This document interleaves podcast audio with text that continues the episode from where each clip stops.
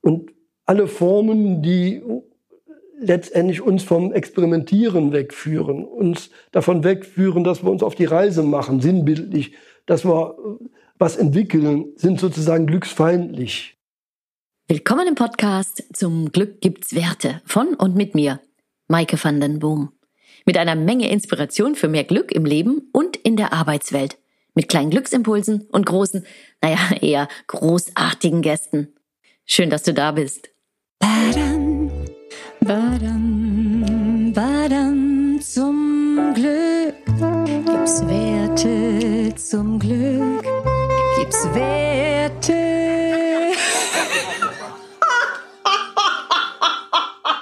Ich habe mich in die Höhle begeben. Die Höhle der Frage. Wenn irgendwelche Fragen zu Werten gestellt werden, dann hier. Und zwar in Köln. Und ich bin von ihm getrennt, der diese ganzen Fragen immer stellt. Er heißt Stefan und ist der Psychologe Deutschlands. Also so nennen ihn auf jeden Fall die Zeitungen. Ich finde aber eigentlich noch viel witziger, dass er total richtig schön mit Sprache spielt. Deshalb redet er von Deutschland auch als das Auenland oder vielleicht ist es auch das Grauenland oder die anderen Länder sind die Grauenländer, wie auch immer. Ähm, es ist spannend, denn er hat so seine eigenen Ideen und seine eigenen Ansichten über Deutschland und warum wir so ticken, wie wir ticken. Wie tickt Deutschland? So heißt auch eines seiner Bücher. Wir reden über mm, ja äh, die Undowngradebarkeit von Apps. Wir reden über mh, mm, die Infantilität der Verantwortungslosigkeit und ähm, warum es sich lohnt, Denkfugen in sein Leben zu fügen. Nee, Quatsch. Also Dehnungsfugen in sein Leben zu fügen, damit man etwas mehr Glück verspürt.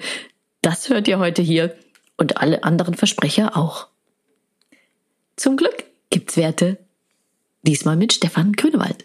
Willkommen in Köln der schönsten Stadt der Welt, würde vielleicht auch äh, der Stefan unterschreiben, Stefan Grünewald. Äh, wir sind hier beim Rheingold-Institut, ein Marktforschungsinstitut. Du kannst mich immer korrigieren, äh, Stefan, ähm, was äh, tausende von tiefen Interviews macht, um herauszufinden, wie die Deutschen denn so ticken. Ja. Also wir machen Markt-, Medien- und Gesellschaftsforschung. Gut, danke. genau. Und ähm, ich sitze heute hier, ähm, erstens, weil ich angerufen habe, aber zweitens auch, weil wir einmal eine sehr vergnügliche Zugfahrt miteinander hatten, weil wir zusammen bei einem Event aufgetreten sind in Münster.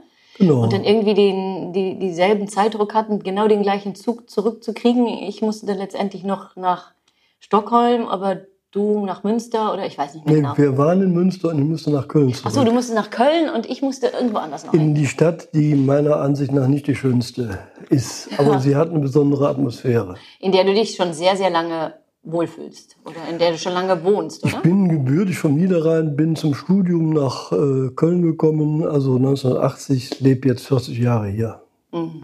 Das ist eine lange Zeit. Also ein richtiger, ist das ein richtiger Kölner?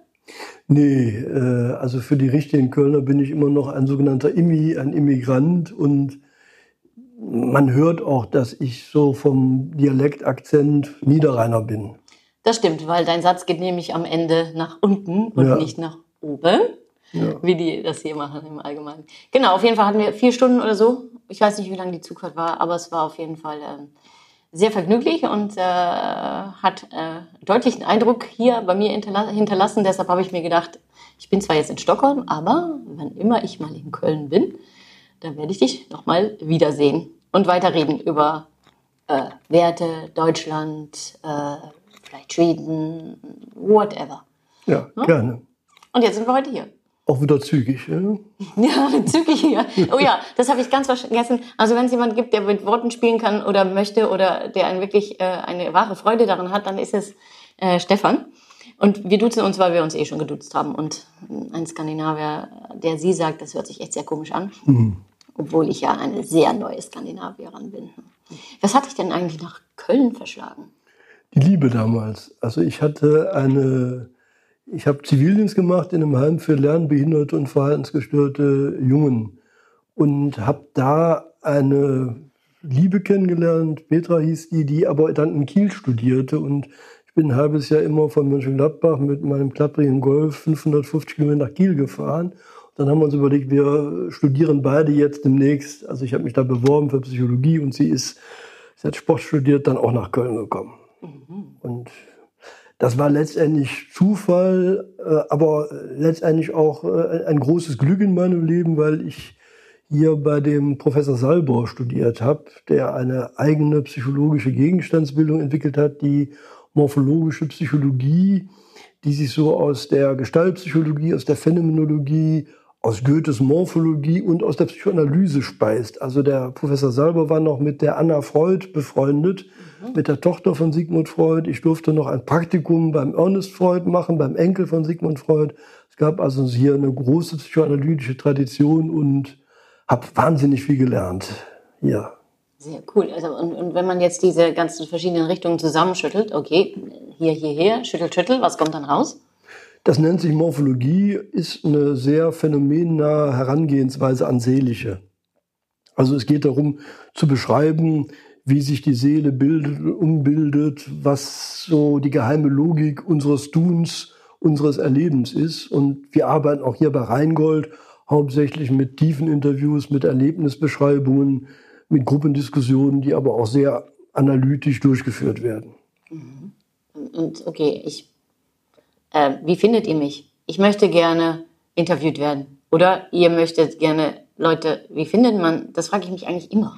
Mhm. Okay, die haben dann 1500 Leute interviewt oder eine Stichprobe und so weiter, denke ich mir, okay, wie finde ich das? Sind das alles Menschen, die Hallo sagen, ich gerne? Und dann denke denk ich mir, okay, das sind dann alle Leute, die echt un unglaublich gern etwas beitragen wollen oder sind mhm. vielleicht schon eine bestimmte Typ Menschen. Wie, wie findet man die Menschen? 1500 Menschen werden ja bei sogenannten quantitativen, repräsentativen Studien befragt. Wir legen ja die Menschen sinnbildlich zwei Stunden auf die Couch, brauchen für ein Forschungsprojekt 30, 40, manchmal vielleicht 50 Menschen. Und Frage ist immer, in Abstimmung mit dem Auftraggeber, wen brauchen wir? Also wenn wir jetzt für die Zeitschrift die Zeit was machen, dann suchen wir Zeitleser, Zeitabonnenten, Leute, die irgendwann das Abo gekündigt haben, junge Leute, die liebäugeln, mit dieser Zeitung in Berührung zu kommen. Das heißt, wir versuchen immer in Abstimmung mit den Auftraggebern einen guten Mix zu finden. Und dann gibt es sogenannte Feldinstitute, die äh, entweder große Dateien haben, die sie überprüfen, ob da jemand ins Raster passt. Und dann wird es ein kurzes Vorgespräch geben, weil zum tiefen Interview zwei Stunden hat ja ad hoc niemand Zeit. Das heißt, man muss erstmal prüfen, aha, wen haben wir überhaupt, der die Kriterien erfüllt. Dann rufen die an und sagen, hätten sie Interesse, an einem zweistündigen tiefen Interview bei Rheingold äh, teilzunehmen. Das wird auch honoriert. Und wenn dann der oder diejenige Interesse hat, dann wandern diese Daten zu uns und wir vereinbaren einen Termin, wo der Psychologe dieses Tiefeninterview durchführt.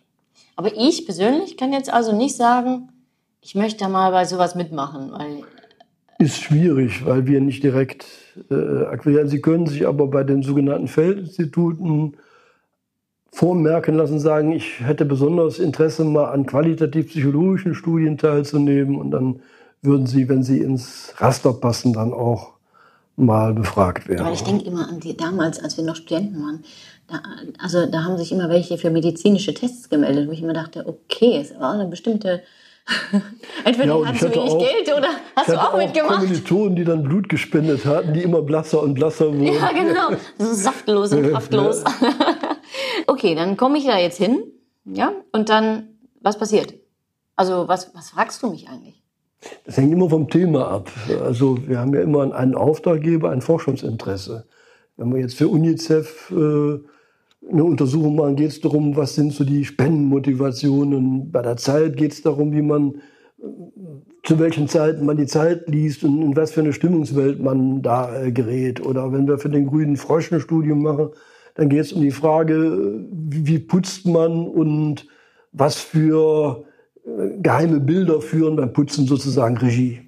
Du, da muss ich jetzt mal kurz einhaken, weil da, ich habe ja schon ein bisschen Vorarbeit gemacht, das gehört sich ja so, und mir andere Sachen angehört. Da hattest du mal berichtet, das fand ich so einprägsam. Da dachte ich nämlich, aha, so funktioniert das mit dem Frosch ja. und dem Riesen. Ja, das ähm, ist ein putziges Beispiel. Ja, da haben wir ihn wieder, putziges Beispiel. Also wir arbeiten seit 25 Jahren für den Grünen Frosch und als wir so die erste Studie durchgeführt haben, hat uns selber als Psychologen überrascht. Also die Menschen sagten, sie putzen mitunter gar nicht, wenn die Wohnung es nötig hat, sondern wenn sie es selber nötig haben. Also man merkte zum Teil, also es ist im Alltag den Menschen dann nicht gelungen, klare Verhältnisse herzustellen, reinen Tisch zu machen. Und dann wurde das Putzen auf einmal ein Verlagerungsangebot. Also das hat jetzt übrigens bei Corona äh, auch eine große Rolle gespielt. Bei Corona waren die Menschen anfangs sehr, sehr ohnmächtig. Sie hatten einen unsichtbaren Feind. Und was haben sie getan? Sie haben Frühjahrsputzoffensiven durchgeführt. Stimmt, meine Eltern auch. Die Gardinen mussten gewaschen werden. Noch und nöcher, weil da hat man einen sichtbaren Feind, da hat man Erfolgserlebnisse. Und das, was beim Putzen relevant ist, ist mitunter gar nicht so das saubere Endergebnis, das war die große Erkenntnis, sondern der Putzprozess. Das heißt, manche führen beim Putzen so eine Art Häuschen-Kleinkrieg durch. Also private Bodenoffensiven und schweißtreibend mit triumphalen Erfolgserlebnissen und Vernichtungsfantasien. Und wenn man weiß, dass beim Putzen der Prozess so wichtig ist, dann versteht man auch die Markenbilder oder den, das Erfolgsgeheimnis der Marken. Zum Beispiel die Marke General, die sagt, mit mir kannst du wirklich kriegerisch, generalstabsmäßig zu Werke gehen. Und diese Musik, diese Papa, da Papa, da Papa, das ist so die, so, ja, die, die Marschmusik zum Vernichtungsfeldzug. Und eine Marke wie Meister Popper sagt, so ganz so schweißtreibend, du musst es nicht machen. So ein properes Blendwerk genügt. Da ist ganz, ganz wichtig die Galionsfigur dieser Meister Popper der hat ja so eine Glatze. Diese Glatze ist ein Glanzversprechen. Gleichzeitig hat er so ein Muscle-Shirt und Ohrring. Das verleiht ihm so den dezenten Charme eines Schiffschaukelanhalters. Und dieses Äußchenkneifen ist ein Hinweis, lieber Verbraucher, wir verstehen uns. Außen hui, aber wie es in der Ecke aussieht, genau. ist egal. Also das ist schon so eine gewisse laissez-faire-Haltung. Und dieses Putz laissez-faire wird durch den Frosch noch gesteigert, weil der Frosch, das Wappentier, lebt im Tümpel. Und die Kernaussage ist natürlich so eine gewisse Modrigkeit, gehört zum natürlichen Lebensumfeld hinzu. Man muss es als Froschnutzer nicht akribisch reinmachen, sondern man kann es so ruhig so ein bisschen modern lassen.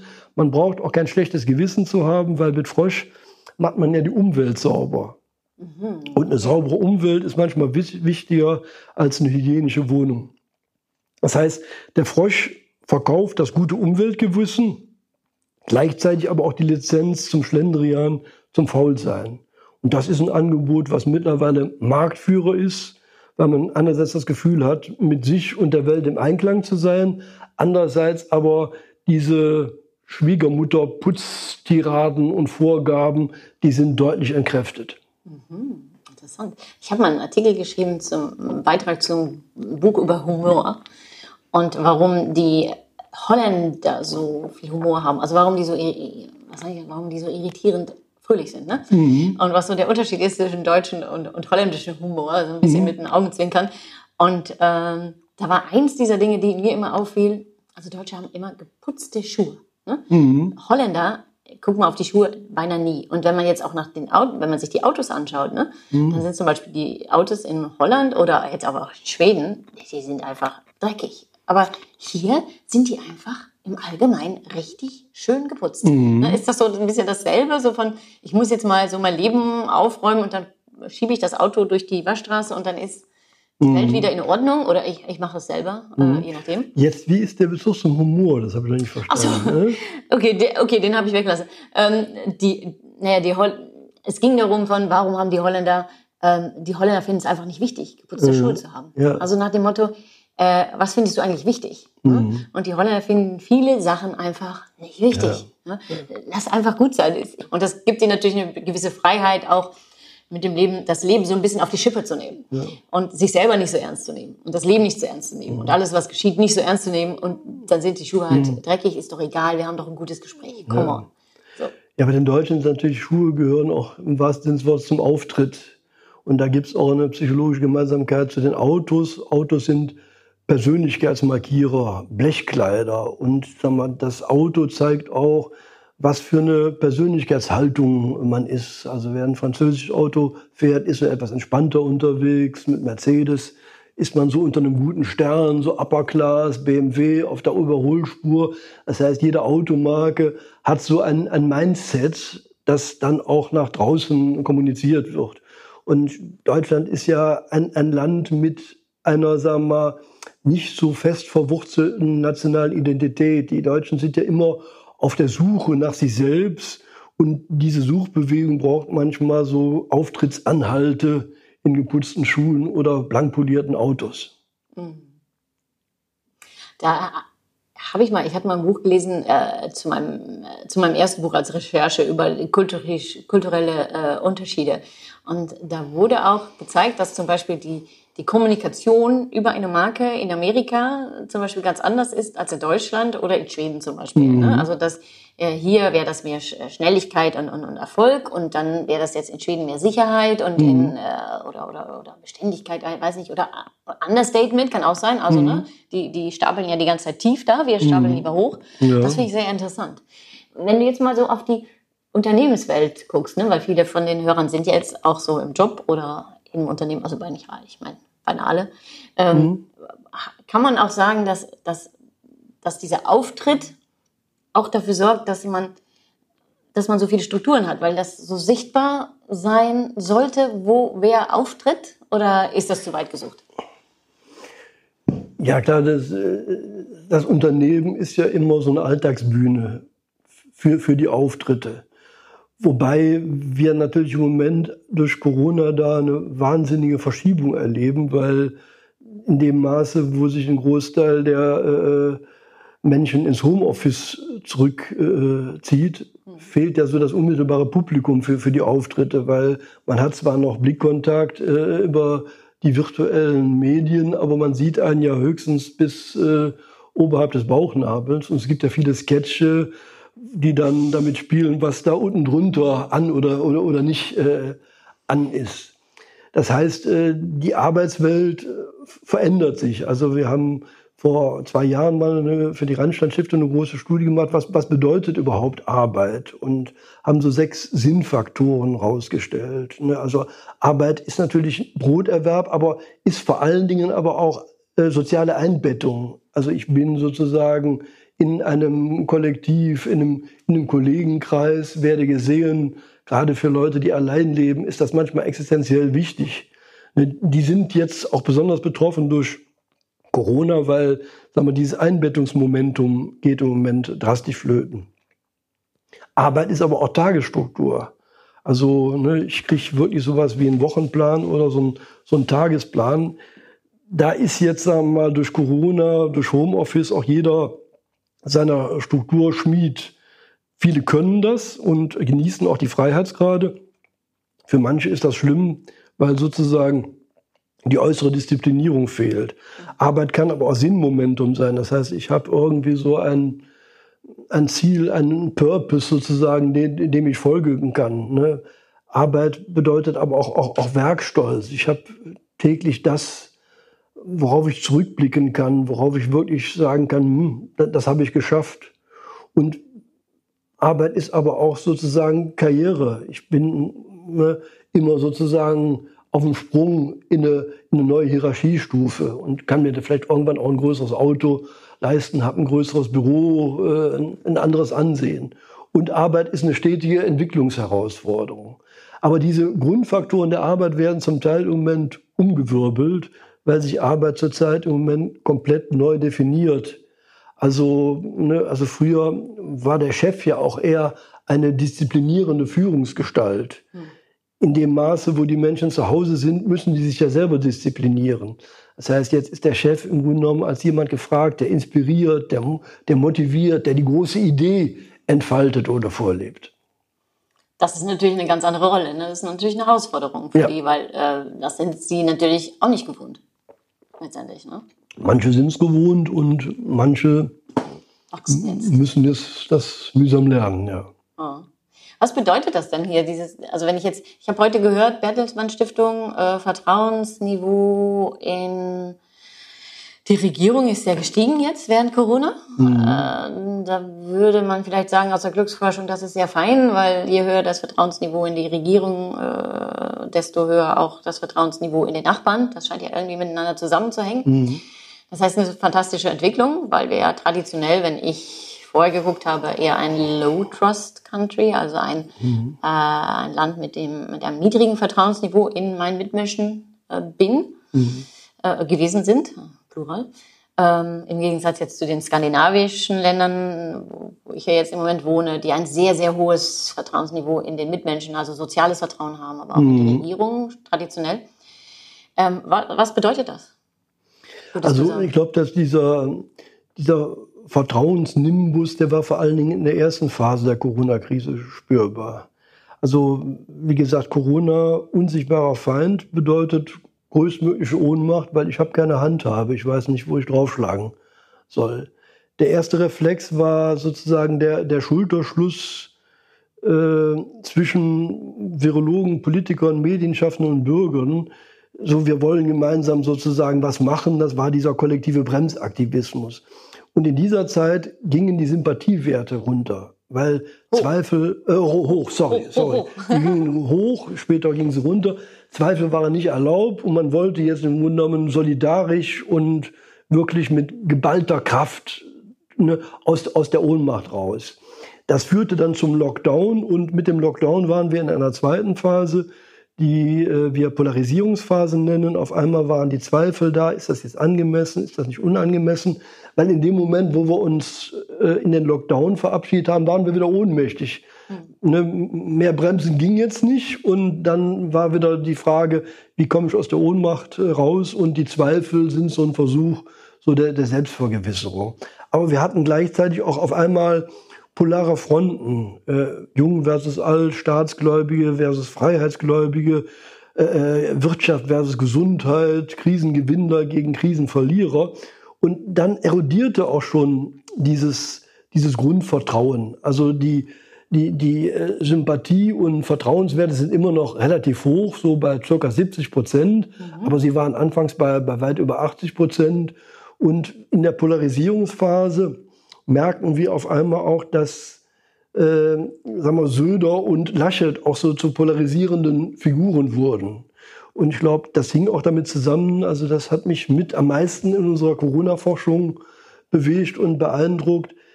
Durch Corona hat sich die Lebenswirklichkeit der Menschen komplett aufgespalten. Also es gab einen Teil der Bevölkerung, die diesen Lockdown als ungeheure Verunsicherung, als dreuende Enge, als Zumutung, als Überforderung, Homeschooling, dann hat man immer die plärrenden Kinder um sich und muss dann noch dem, dem Chef Genüge tun und äh, kommt aus seiner Wohnung nicht raus und hat Angst, den Job zu verlieren.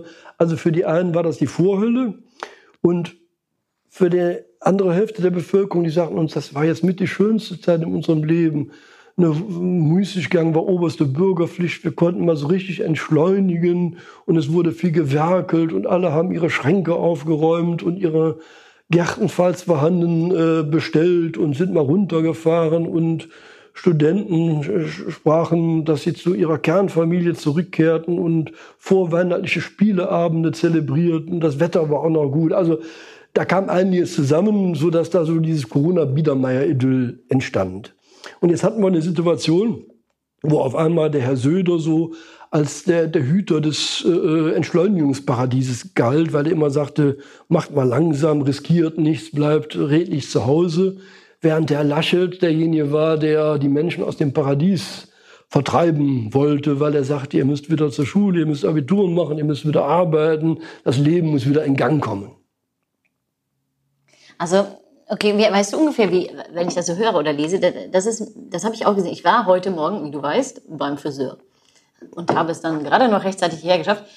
Und da habe ich mit meiner Friseurin gesprochen, die fand also fantastisch, sechs Wochen.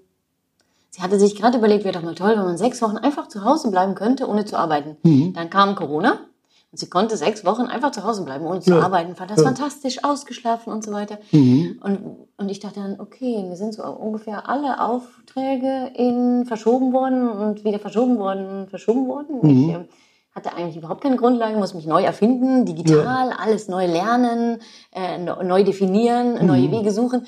Für mich war das echt pur Stress. Also das ist ganz witzig. Und dann denke ich mir, wie, wie ist denn das Verhältnis? Also wie viele, hat man eigentlich irgendeinen eine Ahnung, wie viele Biedermeier feiern und wie viele äh, sich neu erfinden mhm. Äh, müssen? Also man kann im Grunde genommen sagen, alle, die in irgendeiner Weise alimentiert sind, also die Beamten, ne, vor allen Dingen die die, die Lehrer, ne, das war im Grunde genommen jetzt eine, eine geschenkte Zeit, wobei man das nie pauschalisieren kann. Es gab viele Lehrer, die sich Gedanken gemacht haben, was können wir jetzt machen. Und Lehrer mit Kindern. Ne, und äh, ja, die hatten dann auch quasi die, die Kinder im Haus, aber äh, Beamten, Rentner, all die, die begütert waren, für die war das so dieses, dieses wunderbare Momentum. Und all die nicht wussten, wie es weitergeht, die existenzielle Fragen hatten, die waren eher so im Bedrohungsmodus. Mhm. Und da man diesen Typus, den du gerade beschrieben hast, sind natürlich auch viele so kreativ geworden. Also äh, in dem Wort Notwendigkeit steht, steckt da drin, dass die Wendigkeit manchmal aus der Not entspringt. Also Not macht dann auch erfinderisch und da haben viele sich auch neu aufgestellt. Mhm. Andere haben sich überhaupt nicht neu aufgestellt, sondern die haben sozusagen ihren Haushalt in Ordnung gebracht und äh, mal die Seele baumeln lassen. Also das hat sich wirklich sehr, sehr unterschiedlich dargestellt. Wie ist das denn für dich eigentlich gewesen? Persönlich jetzt, ne? Oder äh, als ähm, Leiter des Rheingold-Instituts? Also für mich gab es da ganz unterschiedliche Ebenen. Als Leiter des Rheingold-Instituts gab es zwei Momente. Einerseits haben wir ab April gemerkt, dass die Aufträge merklich abnehmen weil viele Kunden Budgetsperrungen hatten oder Projekte kleiner budgetiert wurden oder verschoben wurden. Äh, das ist bis heute so, das hat sich ein bisschen erholt, aber wir sind nicht auf dem äh, Niveau der Vorjahre. Ne?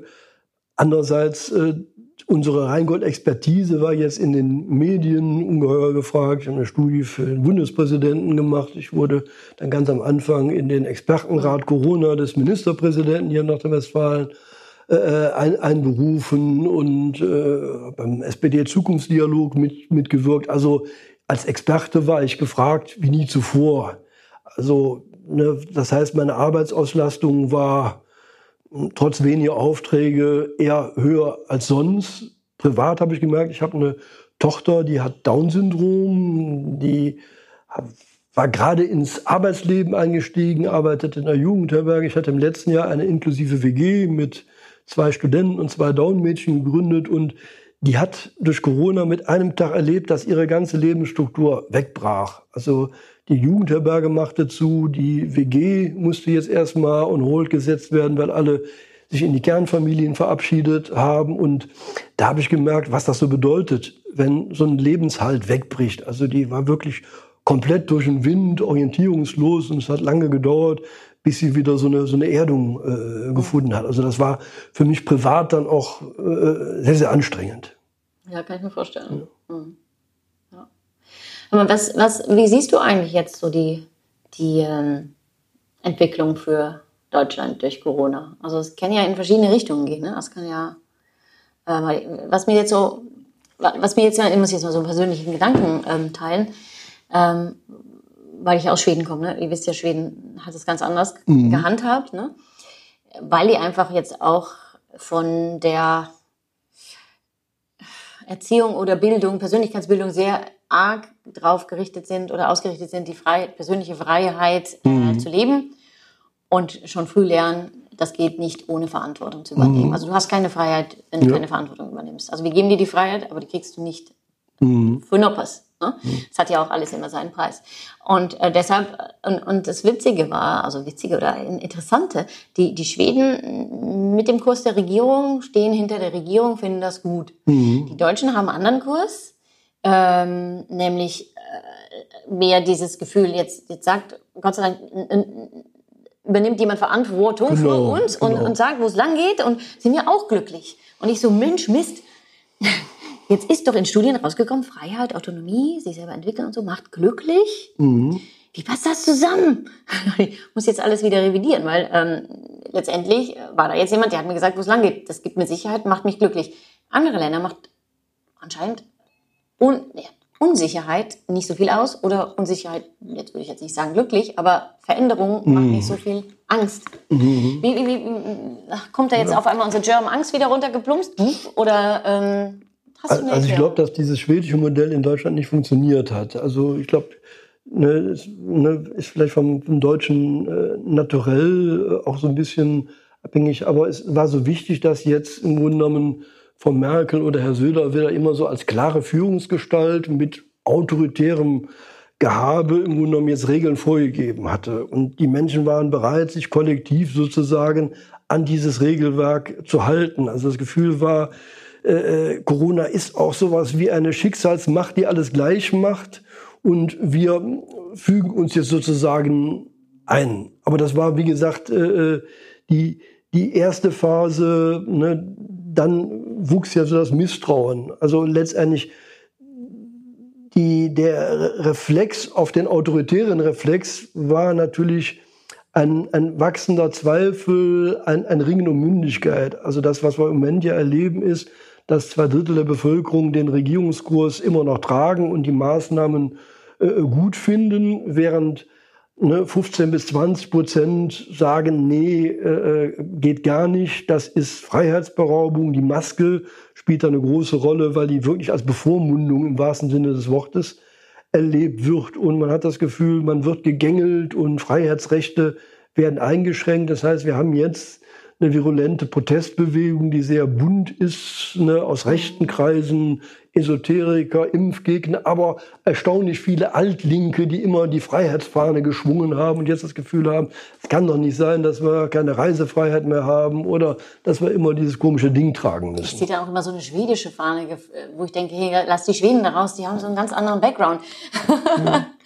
Ähm, das ist wahrscheinlich auch, wie man es einfach gelernt hat auch. Ich meine, wenn du dir das Schulsystem in Deutschland anguckst oder mhm. das in, in Schweden, dann siehst du einfach, in, in, in Schweden sehr viel weniger äh, Autorität. Äh, manche in Dänemark zum Beispiel sagen, ähm, naja, so wie will man sagen, Autorität ist hier non-existent. Mhm. Ähm, dass die einfach schon sehr früh und manche sagen zu früh Verantwortung übernehmen müssen mhm. für ihr Tun und Lassen, dass sie äh, äh, selber entscheiden, ob sie nochmal eine Arbeit neu schreiben oder sie selber ihr Entwicklungsgespräch halten mit mhm. dem Lehrer, wenn sie ja. 13 sind, solche Sachen. Ne? Ähm, und dann im Gegensatz äh, zu unserem Schulsystem, wo ja äh, überwiegend doch noch der Lehrer sagt, wo es lang geht ja. und man da sitzt und das aufnimmt und wieder äh, ausspuckt. Also mhm. Also selber denken, hier trainiert, da schon beinahe abtrainiert. Mhm.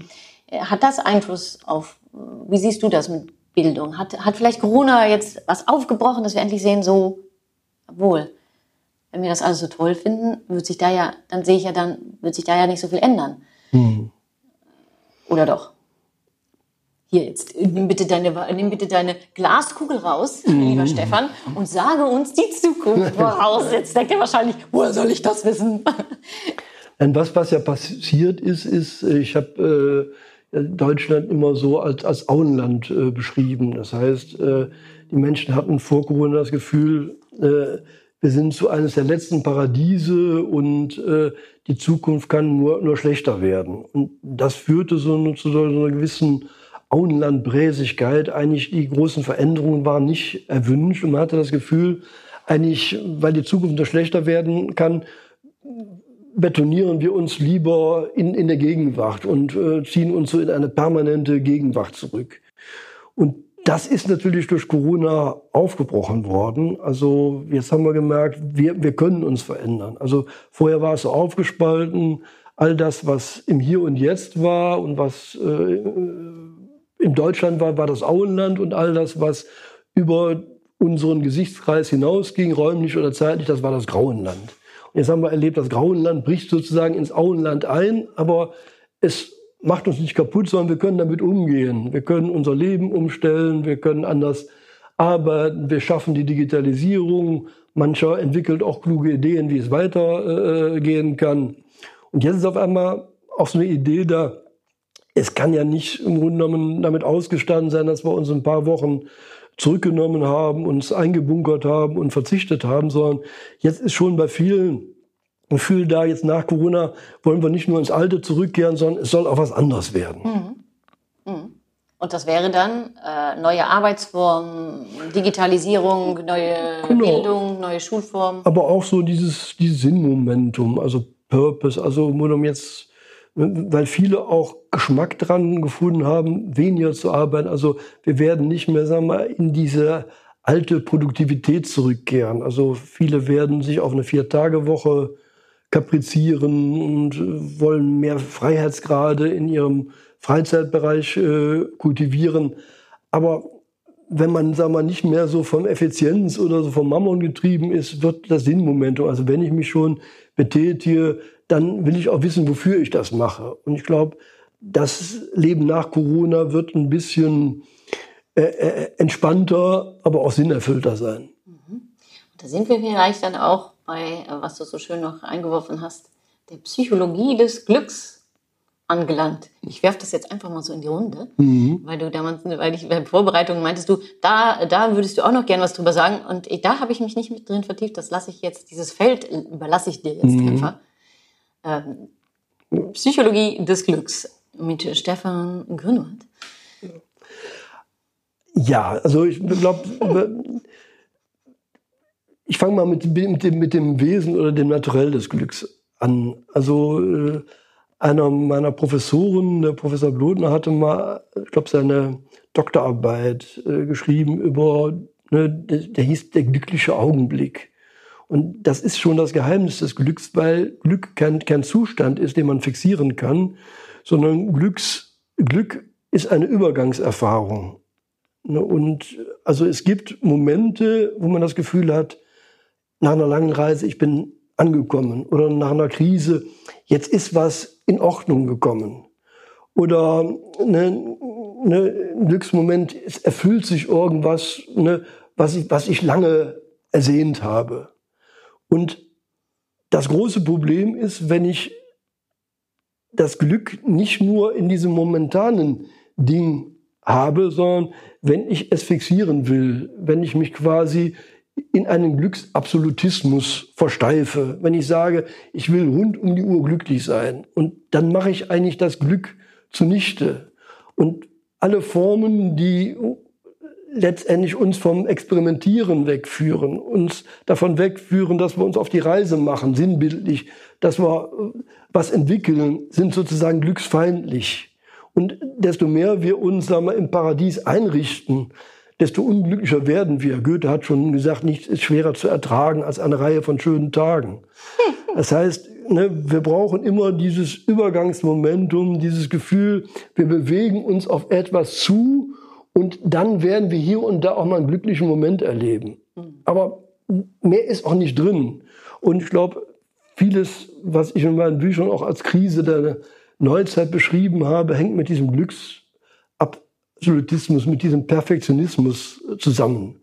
Also wir sind ja jetzt, sagen wir, in einer Wirklichkeit, wo wir, sagen wir, das Gefühl haben, das Smartphone ist so der ultimative Glücksbringer, weil wir sind dadurch in so einer Sphäre, wo wir den magischen Zeigefinger haben. Im Handstreich können wir uns alle Wünsche erfüllen. Wir können Reisen buchen, geschäftliche Transaktionen tätigen, wir können uns Partner ertindern, Dinge, die früher mühselig und vergeblich waren, die gehen jetzt auf Knopfdruck. Und auf einmal ist so der Anspruch da, Glück auf Knopfdruck. Und desto mehr man das so erlebt, desto unglücklicher wird man. Weil man ständig merkt, man rast hinterher und man kommt gar nicht, sagen wir mal, in diese Entwicklungsvollzüge, die einen hier und da mal äh, aufmerken lassen. Mhm. Ich hatte das mal in meinem ersten Buch Deutschland auf der Couch so auf ein Bild gebracht. Äh, also früher gab es so ein analoges Lebensideal und da war das Glück sehr stark mit einem analogen Modell verbunden. Und heute ist es mit einem digitalen Modell verbunden. Also früher war das Sinnbild für Glück eine Schallplatte, heute ist es eher äh, das Handy oder, oder äh, eine CD. Ich mache es mal an der CD, weil die plastischer ist. Also analog hieß, man macht sich so auf eine, wie die Plattennadel, auf eine Entwicklungsreise. Man ist in einer Schicksalsrille, man folgt den Drehungen des Lebens. Dabei reibt man sich auf, es entstehen Risse und Knacker. Aber man ist unmittelbar im Leben drin und man akzeptiert die Endlichkeit, weil irgendwann ist die Platte zu Ende gespielt. Und das digitale Lebensideal sagte, es geht etwas ohne Entwicklung. Wir können von Höhepunkt zu Höhepunkt springen. Und es gibt auch keine Abnutzung mehr. Die CD steht es gibt für Updates. Ewigen Glanz. Aber es gibt nie Downgrades. Es gibt immer wieder Erneuerungen. Es gibt immer nur Upgrades. Immer nur Upgrades, aber nie man, mehr down. Man ist nicht mehr, sagen wir mal, also all das, was mit, mit Krankheit, äh, Hinfälligkeit, Tod, ist scheinbar gebannt. Und die, die große Lehre aus über 30 Jahren Forschung ist, desto mehr man auf diesen Glücksabsolutismus setzt, desto mehr man hofft, dass man im Grunde genommen alles per Knopfdruck bekommt, desto unglücklicher wird man. Ah, ah. Ja, ich, ich kenne das, dass oft Leute fragen, dass ich oft gefragt wird, was ist denn, hast du ein paar Glückstipps oder so, ja. ne? wo ich dann immer in so eine kleine Verweigerungshaltung komme, weil ich dann denke, ja. nee, also Jungs, so einfach ja. ist das dann doch nicht. Ne? Ja, also, es, gibt, es gibt Glückstrips, aber die sind auch nicht nachhaltig. die sind von anderer Art und fangen oft in Holland an. natürlich, äh, natürlich. Aber genau, also dass, dass diese, diese, diese, diese, diese Krisen, ne? also das mhm. ist, was ich immer den Leuten so gerne mitgebe. Also, also ein glücklicher Mensch zu sagen oder von dir zu sagen, ich bin ein glücklicher Mensch, mhm. bedeutet nicht, mhm. dass du nicht mal so richtig mies drauf sein kannst. Oder dass, dass dein Leben nicht deine Zicken hat oder dir irgendwelche Haken schlägt, sondern wie du letztendlich äh, damit umgehst. Und, äh, Ne? Also es gibt ja in Deutschland, sagen wir mal, dieses faustische Ideal von, von, von Goethes Faust. Und sagen wir, der Pakt mit dem Teufel ist ja ein Glückspakt. Also wenn es dem Teufel gelingt, den Faust so glücklich zu machen, dass er sagt, oh Augenblick verweile, doch du bist so schön, dann kriegt der Teufel die Seele. Also das ist der Preis für totales Glück, dass man mhm. äh, die, die, Seele verliert. Und jetzt führt Goethe uns durch zwei Bände natürlich wie der eine, äh, Mephisto das anstellt. Das ist eine, eine, die, die Liebelei mit Gretchen, das ist die schönste Frau, die Helena, die er im zweiten Teil trifft. Ne, das ist das Spiel mit der Macht. Er ist auf einmal unendlich machtvoll, aber all das führt nicht zum Glück. Und die Pointe in Faust 2 ist, dass er am Ende seines Lebens das Gefühl hat, er hat so einen Traum vom freien Land, von freiem Volk auf freiem Land. Und er träumt von einem Land, dass sich jeden Tag seine Freiheit gegen die Übermacht der Natur, also dieses Volk lebt am Meer und immer wieder kommt die Flut und es muss sich dieser Flut entgegenstemmen und sich die eigene Freiheit abtrotzen. Und als er diese Vorstellung hat, also kein fixiertes Glück, sondern immer wieder ein, ein faustischer Lebenskampf, da sagt er, ne, wenn, wenn, das, wenn wir das haben, dann würde ich zum Augenblick sagen, verweile doch. Und dann ist so, dann hört der Teufel das, aber kriegt den Konjunktiv nicht mit und wähnt sich schon im Besitz der Seele und muss dann bitter enttäuscht feststellen, dass er die Wette verloren hat. Dass er leider in Holland gelandet ist. Ja. Womit natürlich jetzt auch erklärt wäre, warum die Niederländer so glücklich sind. Das ist ja, das, nee, das ist sicherlich ein Momentum. Also gerade jetzt mit dem Klimawandel, wenn ich das Gefühl habe, ne, das ist alles endlich, habe ich eine ganz andere Lebensintensität. Und ich, es kann natürlich sein, dass gerade, weil wenn man jetzt schaut, es sind ja die skandinavischen Länder, die unglaublich glücklich sind, aber dann auch Holland. Ne? Es sind oft so kleine Länder, die eh mhm. niemand ernst nimmt, auf denen niemand gewartet hat, die mhm. immer irgendwie sich behaupten mussten, mhm. kreativ sein mussten, äh, zusammenhalten mussten, weil sie mhm. sonst nichts äh, hinbekommen haben, was dann für mich persönlich auch wieder das Glück erklärt, weil sie natürlich sich bewegen mussten, kreativ sein, sich mhm. entfalten, aber das immer zusammentun ja. mit anderen. Ja. Ne, das ist ja so ein bisschen immer dieser, dieses, dieses, würde ich sagen, dieses, ähm, dieses Spannungsfeld, wobei es ja gar keins ist, dass wenn ich mich selber weiterentwickle, dann denken wir, aha, Egoismus, Egoismus, mhm. aber es ist ja äh, zum Wohle der anderen, wenn man die natürlich nicht vergisst. Also ich meine, wir hatten ja eben schon mal dieses Thema auch, sagen wir, diese Autoritätsgläubigkeit. Das ist natürlich auch eine Glücksfalle. Also wenn ich immer im Grunde genommen sage, ne, ich delegiere es an den großen Führer oder an die Frau Merkel oder wen auch immer, dann bin ich aus der Verantwortung raus. Aber in dem Moment, wo dann irgendwas passiert, beschlossen wird, was mir nicht passt, bin ich sozusagen in der Rolle des trotzigen Kindes und sage, die Merkel muss weg oder schlimm. Aber bin dann auch nie in der Verantwortung. Und das ist dann eine, eine wenig erwachsene Haltung. Also da sind wir dann, also diejenigen, die in so einer Position sind, die bleiben in einer gewissen Infantilität stecken, gerade weil sie die Verantwortung nicht übernehmen. Aber es ist natürlich auch bequem, immer zu einen haben, der quasi es übernimmt und wenn es einem dann nicht behagt, dann geht man auf die Barrikaden. Ich sage ja immer gerne in meinen Vorträgen, die Skandinavier sind, äh, befinden sich auf dem geistigen Niveau eines Dreijährigen, ne? weil sie einfach genauso lange diese eine Frage stellen, nämlich warum. Also die fragen ja die ganze Zeit nur warum. Also mhm. Also auch bis ins hohe Alter, Ja. hinterfragen die ja alles und stellen alles in Frage Ja. und haben auch keine Angst vor der Antwort und haben auch keine Angst, in Frage gestellt zu werden. Ja. Ne? Ähm, äh, vergleich doch mal die zwei Kinder. Also das klang gerade so ein bisschen despektierlich, das geistige Niveau eines Dreijährigen. Das Also ich glaube, das Das geistige ist mit Niveau eine, eine, eine, eines Drei- bis Sechsjährigen ne, ist letztendlich auch eine Geistesblüte, die dann durch Verschulung äh, in so eine Degeneration systematisch äh, reingerät. Na, das ist jetzt ein bisschen platt gesprochen, aber im Grunde genommen das, was sagen wir, die, die Kinderseele auszeichnet, ist im Grunde genommen so alles mal in Frage stellen und alles auch nochmal neu konjugieren oder konfigurieren können. Das kriegt man natürlich im reifen Alter in einer anderen Güte hin.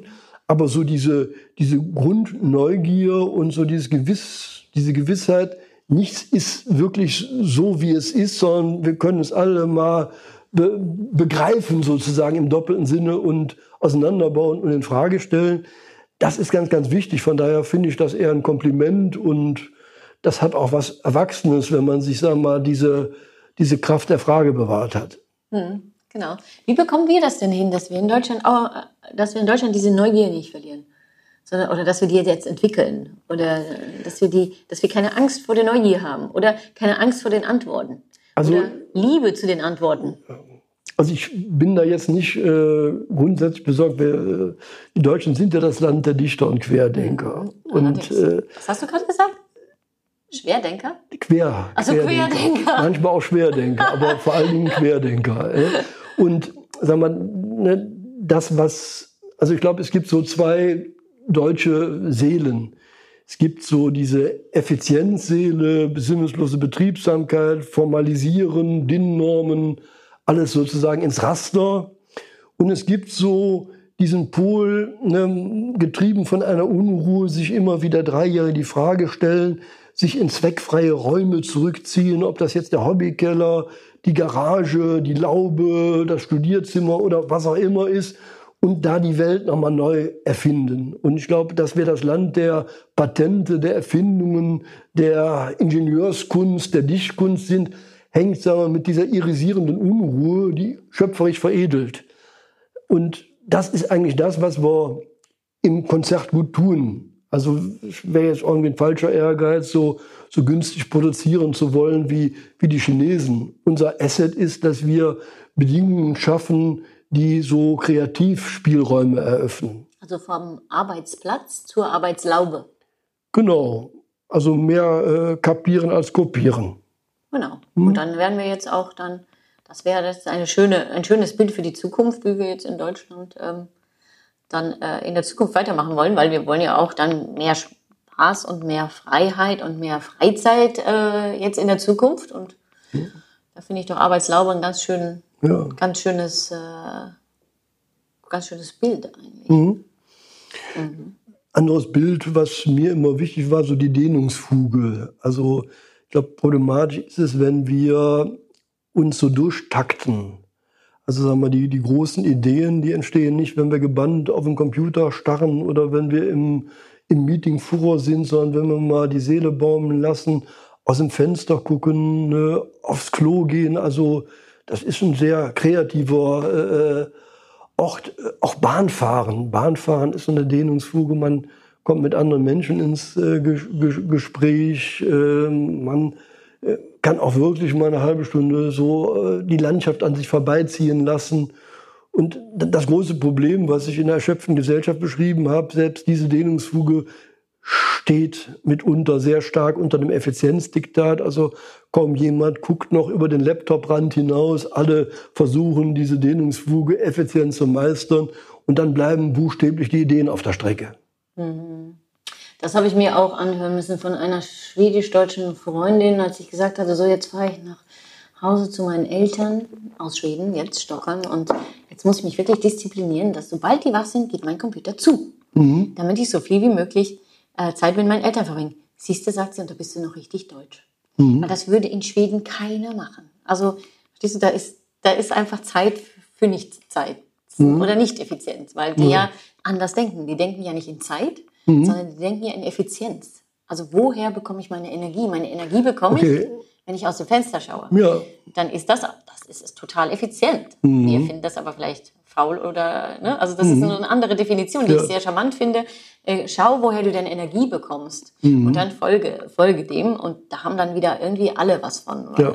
weil die sagen, gut, gehst du halt früh nach Hause, kümmerst dich um die Kinder, knuddelst die, Mhm. ne, kriegst dann Energie und, äh, bist froh, setzt dich nochmal an den Computer, guckst nicht auf die Uhr, denkst nicht, ist ja aber keine Arbeitszeit, dann gehst du halt am nächsten Tag Mhm. ein bisschen später zur Arbeit. Oder so dieses Fließende, also die, das ist ja mehr so dieses Panterei. Also so, Mhm. wenn, wie- wenn, wenn es so, äh, niemand sieht natürlich, was ich jetzt mache.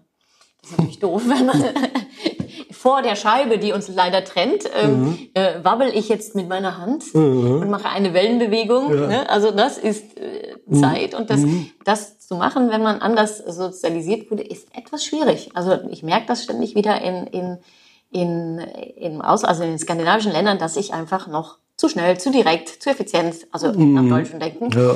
zack, zack, zack bin. Und ähm, ja, das ist, das wäre schön, wenn wir das mitnehmen würden aus der Corona-Zeit. Und ich denke, das ist etwas, was du ähm, dir auch, habe ich eigentlich schon gesagt, welche Bücher du alles veröffentlicht hast? Nee, ne? Also, noch Deu- nicht, nee. also Deutschland, warte mal, Deutschland, Deutschland Couch. auf der Couch, äh, die erschöpfte Gesellschaft. Wie tickt Deutschland? Genau. Und Köln auf der Und Couch. Köln auf der Couch, das will ich die ganze Zeit unterschlagen, weil ich, ich persönlich, ich habe ja gerade gesagt, ich kam wieder mal zu spät, weil Mhm. ich mit Köln auf, äh, also auf jeden Fall mit der Verkehrsführung auf Mhm. Kriegsfuß stehe. Ich fahre jedes Mal wieder rein und denke, nee, Maike, du denkst jetzt, Köln ist total toll. Mhm. und hopp, da haben wir sie wieder, die selbst, selbstverfülling Prophecy. Wieso eigentlich Köln auf der Couch? Also Köln ist gerade von dem Hintergrund dieser Glücksthematik oder äh, des Effizienzdenkens ganz, ganz wichtig, weil die Kölner nochmal anders ticken als der Rest der Republik. Und das Sante ist in Köln, es gibt zwei Seelen, die hier in der Brust der Menschen wohnen. Das eine.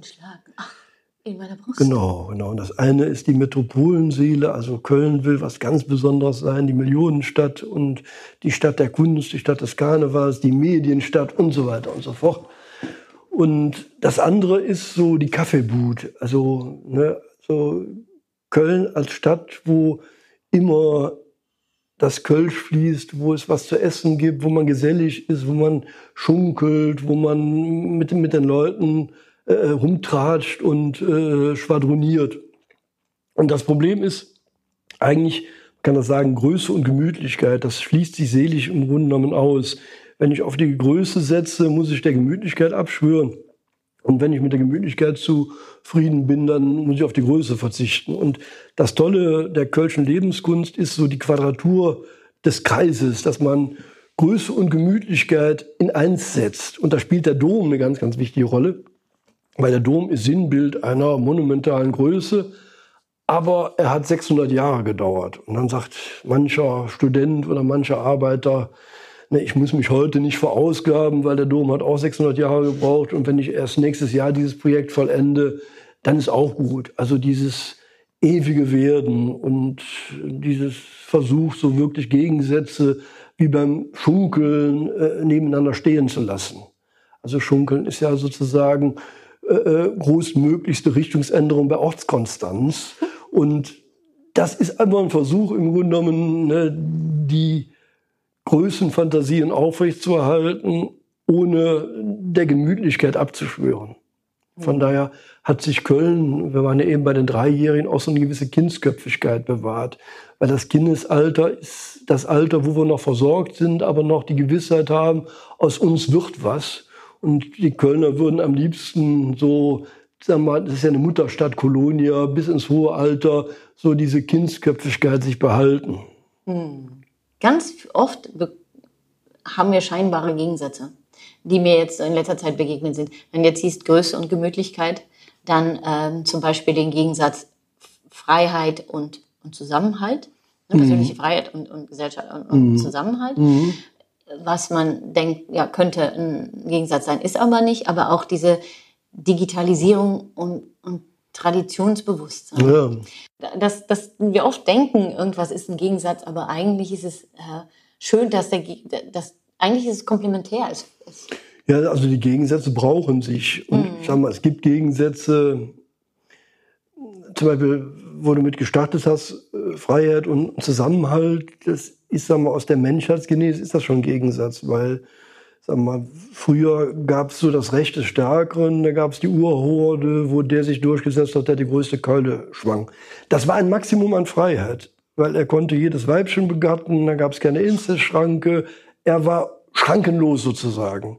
Und irgendwann hat sich sozusagen die Gemeinschaft oder die Brüderhorde gegen diesen autoritären, willkürlichen Vater gestellt und gesagt, so machen wir nicht weiter. Wir bringen jetzt mal so ein paar allgemeine Regeln hier rein, die wir im Kollektiv verteidigen. Das war die Stunde des Zusammenhalts, aber gleichzeitig auch die Beschneidung der Freiheit, weil jede Kultur, jede Gesellschaft auf Triebverzicht sozusagen aufgebaut ist. Und eine Gesellschaft funktioniert nur, wenn alle den gleichen Verzicht leisten. Und äh, Freud hat das schon äh, früh in einem epochalen Werk, das Unbehagen in der Kultur. Das Unbehagen ist Ausdruck, dass wir unsere Freiheitsrechte beschneiden, um friedlich und schiedlich gemeinsam leben zu können. Und ne, sagen wir, der Zusammenhalt ist nur möglich, wenn jeder ein bisschen auf das verzichtet, was er sonst auch betreiben würde. Wodurch er aber auch wieder Freiheit erlangt, weil er die vielleicht nicht hätte, wenn einer nur die Freiheit hätte. Ja, sag mal, die Freiheit wird kollektiver. Jeder hat bestimmte Freiheitsgrade. Mhm. Früher war es so, theoretisch war die maximale Freiheit da, aber sie wurde nur von einem ausgelebt, weil die anderen mussten sich ducken, sonst kamen sie nicht mehr glimpflich davon.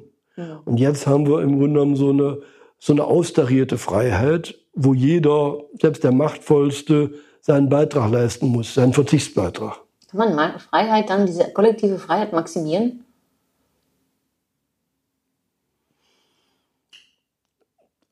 Also wir sprachen ja eben von Verantwortung. Verantwortung ist ja Versuch im Grunde genommen, ne, die Freiheit so zu gestalten, dass sie nicht durch äh, Gebote reglementiert ist, sondern dadurch, dass ich persönlich mich reglementiere und Verantwortung übernehme. Mhm.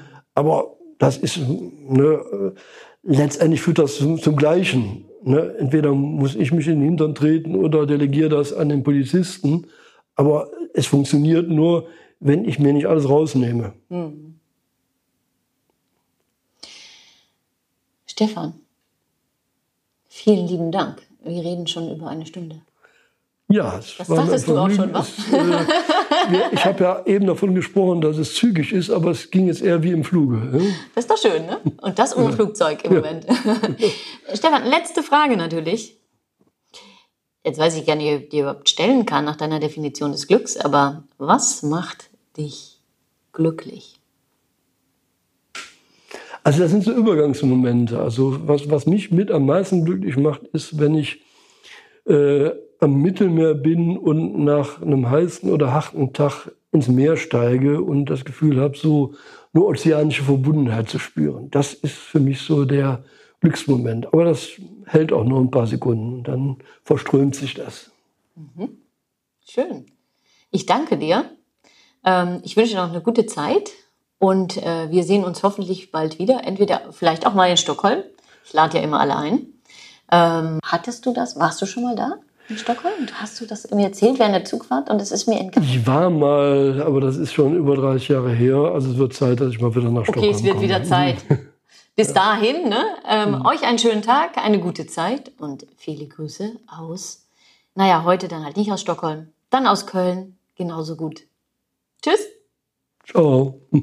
Und falls ihr jetzt Lust bekommen habt auf mehr, Maike kann man buchen, Gott sei Dank.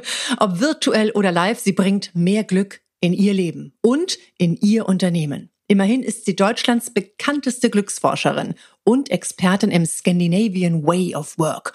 Und der ist ziemlich glücklich. Ach, wisst ihr was? Schaut einfach unten in die Show Notes und ruft sie persönlich an.